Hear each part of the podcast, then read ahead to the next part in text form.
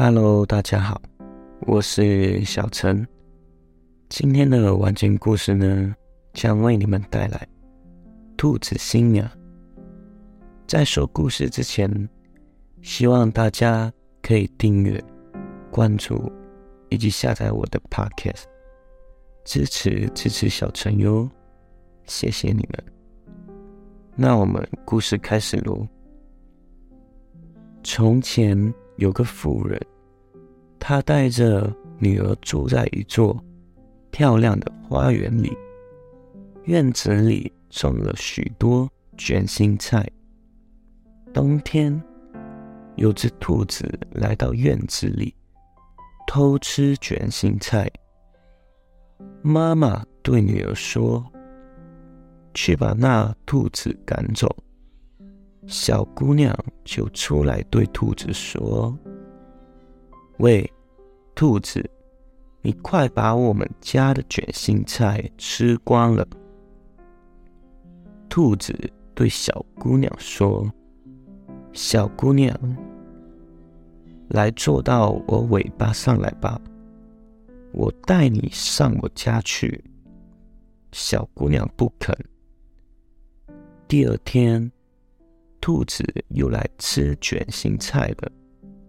妈妈又对女儿说：“到院子里去把那只兔子赶走。”小姑娘就出来对兔子说：“喂，兔子，你快把我们家的卷心菜吃光了。”兔子对小姑娘说。小姑娘，来坐到我尾巴上来吧，我带你上我家去。小姑娘还是拒绝了。第三天，兔子又来了，坐在卷心菜上面。妈妈相同的对女儿说：“去把那兔子赶走。”小姑娘就出来对兔子说。喂，兔子，你真的快把我们家的卷心菜吃光了。兔子对小姑娘说：“小姑娘，来坐到我尾巴上来吧，我带你上我家去。”小姑娘坐到兔子尾巴上，被带到了很远的兔子家。兔子对姑娘说：“现在动手煮饭吧，用青菜和小米。我去请来参加婚礼的客人。接着，所有的客人都到了。谁是客人？我把别人告诉我的说给你听吧。”全是兔子，奶牛是牧师，为新郎新娘主持婚礼。狐狸是司仪，祭坛在彩虹下面。姑娘十分难过，因为只有她是人。小兔子走来说：“开门，开门，快开门！”客人们都很有兴趣，被当成新娘的姑娘一言不发的哭了起来。兔子走了出去，再回来时又说：“开饭，开饭，快开饭！”客人们肚子都很饿了，新娘还是一声不吭。固执流泪，兔子又走了。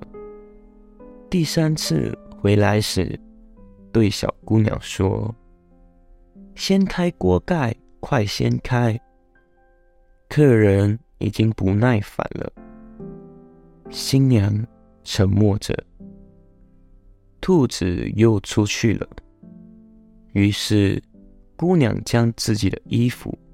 套在一个稻草人身上，给他一把勺子，装成搅拌锅里煮的东西的样子，然后把它摆在锅边，自己回家找妈妈去了。